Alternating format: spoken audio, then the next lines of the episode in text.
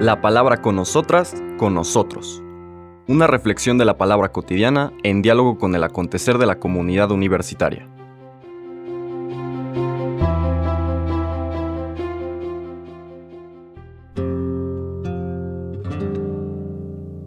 Hola, buenos días.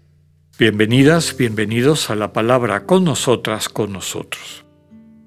Hoy viernes 24 de junio es la solemnidad del Sagrado Corazón de Jesús, que está vinculada al calendario movible, sobre todo a la fecha en que llega la celebración de la Pascua y todo lo que se sigue de esa celebración de la Pascua, y por eso este año, este viernes, cae el 24 de junio, que normalmente es la solemnidad del nacimiento de Juan Bautista, y por eso la liturgia esa fiesta la pasa a mañana, 25, y hoy, viernes 24 de junio, celebramos la solemnidad del Sagrado Corazón de Jesús. Y por eso dejamos el recorrido que habíamos estado haciendo del Evangelio de San Mateo y leeremos una lectura breve del el capítulo 15 de San Lucas, este bellísimo capítulo 15 conocido como el capítulo de las parábolas de la misericordia. Vamos a escuchar la primera de estas tres parábolas.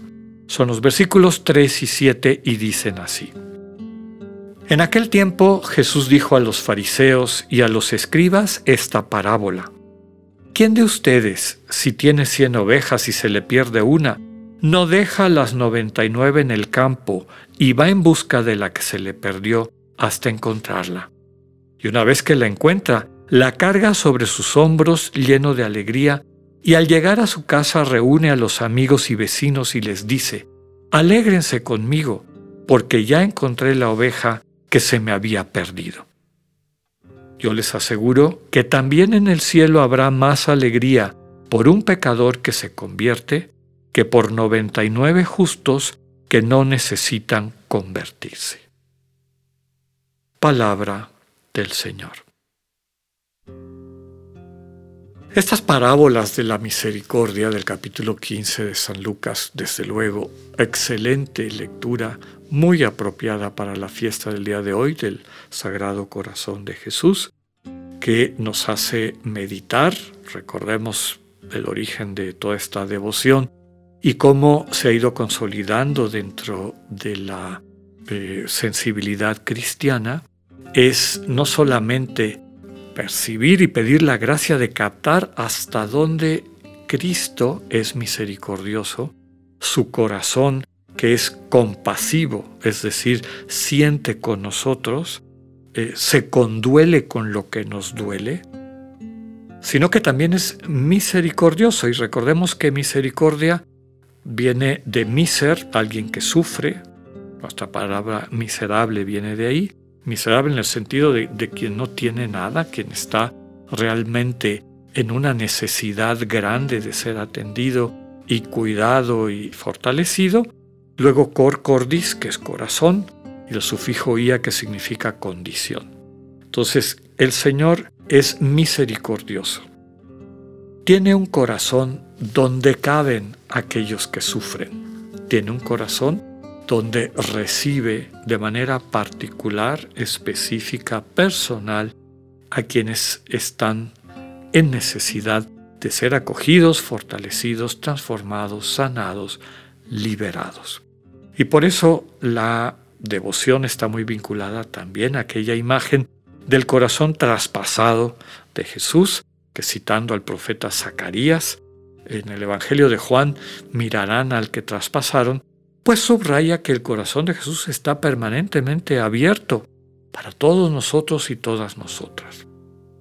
Decía que estas parábolas del capítulo 15 de Lucas pues transmiten con mucha claridad tanto el sentido profundo del amor de Dios como el gran drama del amor de Dios. Las primeras dos parábolas, la de la oveja perdida que acabamos de escuchar y la de la moneda perdida, que es la que sigue, tienen el mismo mensaje. Dios ama tanto a sus criaturas que no escatima ningún esfuerzo, llega hasta el absurdo en búsqueda de sus hijos e hijas. A Dios no le sobra nadie. En su proyecto nadie está de más. Y por lo tanto, cualquier persona, cualquiera de sus hijos o hijas que esté en peligro, justifica que Dios haga lo indecible, hasta ahí llega su corazón, lo absurdo, como les decía. Una vez me gusta citar que en una eh, película de la vida del Señor Jesús, me gustó mucho la manera como le dieron concreción a este pasaje, porque cuando el Señor pregunta, ¿quién de ustedes si tiene 100 ovejas y se le pierde una, no deja las 99 en el campo y va en busca de la que se le perdió? Y toda la multitud grita, no, de ninguna manera, solo un tonto haría eso, descuidar a las 99 para ir a, buscar a esa es un absurdo, es, es una cosa inesperada, ¿verdad? o llega realmente a lo impensable. Lo mismo en la moneda, la mujer que se gasta más de lo que vale la moneda en el aceite que se va a quemar en la lámpara con la que está buscando la moneda. Estas dos parábolas subrayan que el amor de Dios a nosotros excede toda nuestra manera de pensar y todo lo que consideramos racional.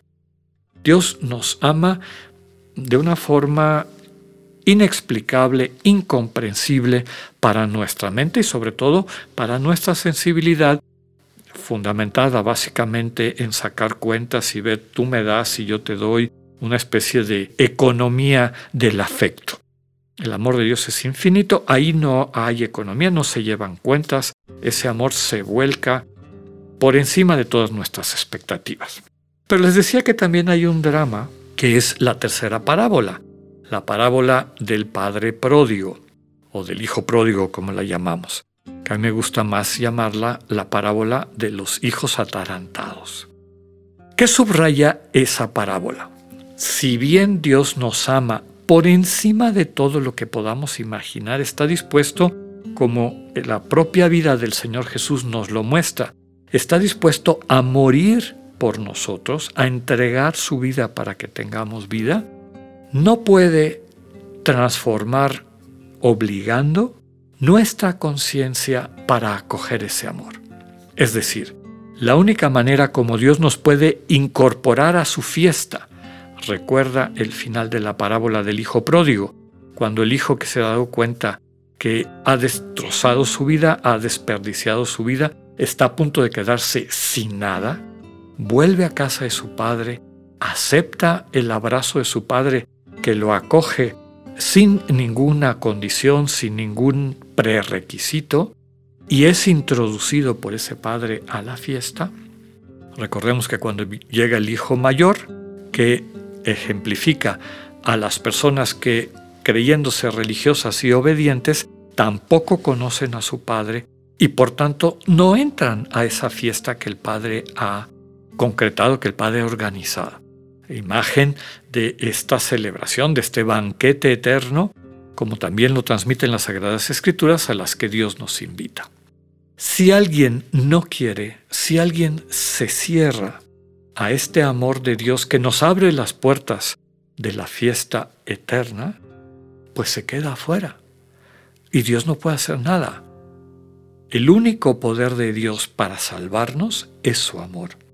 Y el amor es frágilmente poderoso porque su fragilidad consiste en que solamente se puede ofrecer, no se puede imponer. Y si alguien ante ese ofrecimiento se bloquea y no lo acoge, no lo acepta, queda autoexcluido de esa fiesta. Y ese es el gran drama.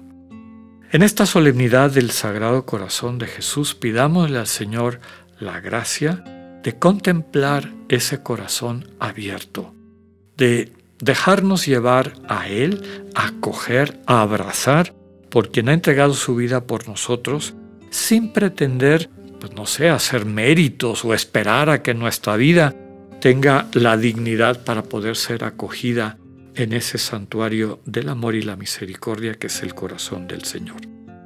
Así como estamos, así como llegó el Hijo pródigo al encuentro con su Padre, Deja que el Señor te vaya abrazando y te vaya vistiendo, es decir, te vaya revistiendo de tu dignidad de hijo, de hija de Dios. Acuérdate que la fiesta está preparada y nos espera a todas y a todos. Que tengan una linda celebración del Sagrado Corazón. Que tengan una buena tarde, Dios con ustedes.